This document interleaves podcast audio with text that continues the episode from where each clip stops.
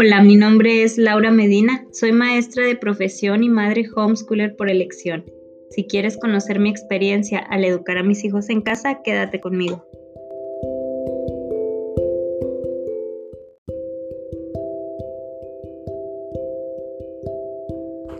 Hola, quizá me hayas acompañado en los episodios anteriores. Te comento que hoy será el último episodio donde abordaremos el libro Suficientemente Madre, la esperanza y el corazón de una madre que descansa en Dios. Quería hacer algo diferente para este episodio, así que eh, he tratado de compaginar lo que dice el libro acerca de lo que yo he vivido en mi experiencia quizá corta como madre, pero pero que me han sucedido situaciones en las que quizás sea interesante o pueda aportar algo. Recuerdo que una vez, cuando tenía a mi hijo aún en la escuela, el menor tendría alrededor de un año y medio o dos de edad, tenía vómito y diarrea, recuerdo ese día. El reloj marcaba la hora en que debería estar en camino a recoger al otro a la escuela, así que iba a toda prisa haciendo mis cosas y había olvidado poner en la lista del mandado los pañales para mi pequeño. Con la diarrea, obviamente, la provisión de pañales que escondía para esas veces se me había agotado. Decido ponerle calzoncito. Parecía que el medicamento había hecho efecto, pero cuando voy pasando por la puerta y haber cerrado el cerrojo, mi hijo comienza a verter por su pequeña y linda boquita una cantidad exorbitante de bolo alimenticio del cual me preguntaba en qué momento adquirió todo eso. Me dije a mí misma, tranquila, no tardará en hacer efecto el medicamento, solo usa toallitas húmedas para limpiar la camiseta de tu esposo, que últimamente parece ser lo único que embonaba bien en mi cuerpo. Pero cuando estaba a punto de pasarlo a la silla del auto, decide su bello y lindo cuerpecito evacuar a tanta velocidad que el líquido cayó como proyectil directo a mis tenis. Lo limpié rápidamente y sin calzoncito. Lo senté en el portabebé y me dije a mí misma, está bien, es mejor así. Quizá alcance a ir y venir sin que vuelva a hacer su estomaguito otra vez esta situación. Ahora está vacío. Decidí solo quitarme los tenis y aventarlos a un lado de la camioneta, montarme en la camioneta los minutos se agotaban y ya en repetidas ocasiones se me había hecho tarde por una u otra razón. Estoy hablando de minutos, pero ya no podía repetirse. Así que esa madre vomitada, descalza y con el ánimo por los suelos, iba en camino, pensando en su desgracia, pensando que esto no podía empeorar, pero ¿sabes qué? Sí empeoró. Llegué a tiempo y la maestra me llama a estacionarme un poco adelante para dejar que el circuito de autos de otros padres fluyera como de costumbre. Oh, oh, mala señal. La maestra se acerca y me dice, ocupamos su firma en un papel muy importante, debe ser firmado hoy. Era la tesorera, solo en los documentos oficiales. Así que sí, efectivamente, sí fue peor. Una madre vomitada, frustrada, descalza, tenía ahora que bajarme. Entonces, decirte que lo tomé bien, que fui una mujer valiente y esforzada, podría decirlo, pero desgraciadamente no.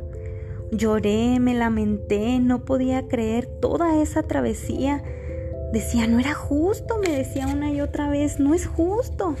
Pero sabes qué? Dios me estaba preparando para valorar y atesorar esos momentos, ya que semanas después me diagnosticaron hipotiroidismo, enfermedad de la cual mi padre había fallecido.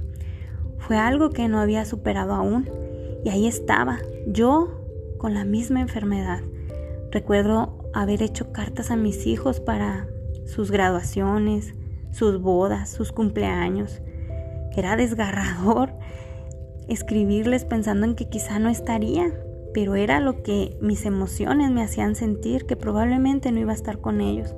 Fue un momento muy duro y me dije esto, no puede estar peor, pero ¿sabes qué? Sí se puso peor.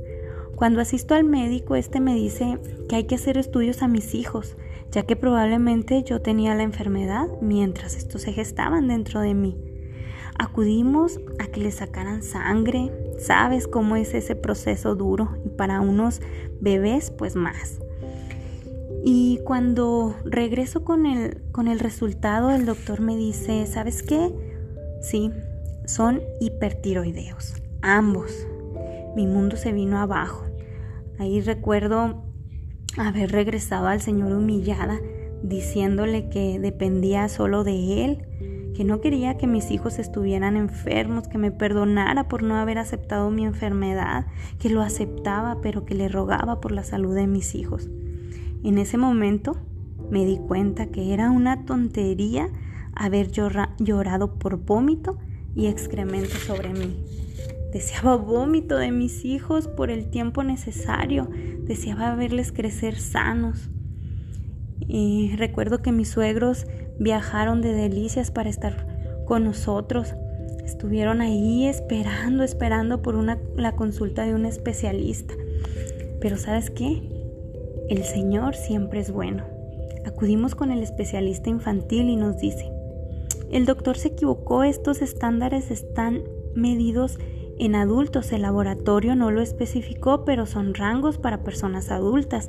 Los niños están sanos completamente. Déjelos de, de estarlos mortificando con sacarles sangre, hacerles estudios. Ellos son sanos. Regrese a su casa tranquila. El alma regresó a mí y la amnesia maternal comenzó a dejarme ver la forma tan maravillosa en que el Señor me hizo madre después de ocho años de intentarlo. Había olvidado esas luchas y esas batallas que tuve hace tiempo y el Señor me mostró su misericordia, su amor y me dio la dicha y el don de ser madre. Estaba renegando por cosas que iban a pasar y que Quizá en ese momento para mí eran muy duras, pero realmente eran cosas insignificantes. Y aquí estoy luchando cada día contra mi humanidad llena de pecado y de quejas sobre todo. Eso es una de las cosas que, que me persigue, que la queja, la queja soy, soy una persona que fácilmente me quejo de las situaciones, me gusta como tener las cosas bajo control. Sigo teniendo días en los que quisiera dar clic y cambiar de video y se me sigue olvidando el propósito eterno de mi vida y de la vida de mis hijos. Pero ahora regreso más rápido y recuerdo lo que verdaderamente importa. Es fácil deslumbrarnos por lo encantador y perder de vista lo importante, como lo dicen las autoras del libro. Gracias por tu tiempo de escucha. Te mando un abrazo.